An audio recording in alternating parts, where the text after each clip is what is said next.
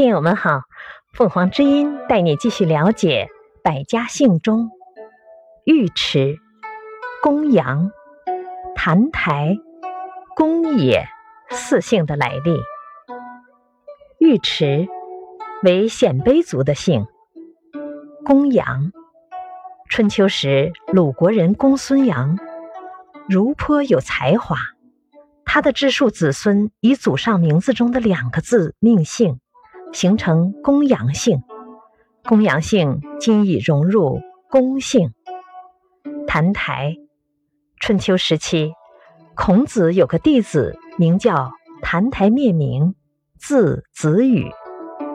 公也，春秋时鲁国季氏有族人叫季冶，字公也。他的子孙便以公也为姓。感谢收听，欢迎订阅。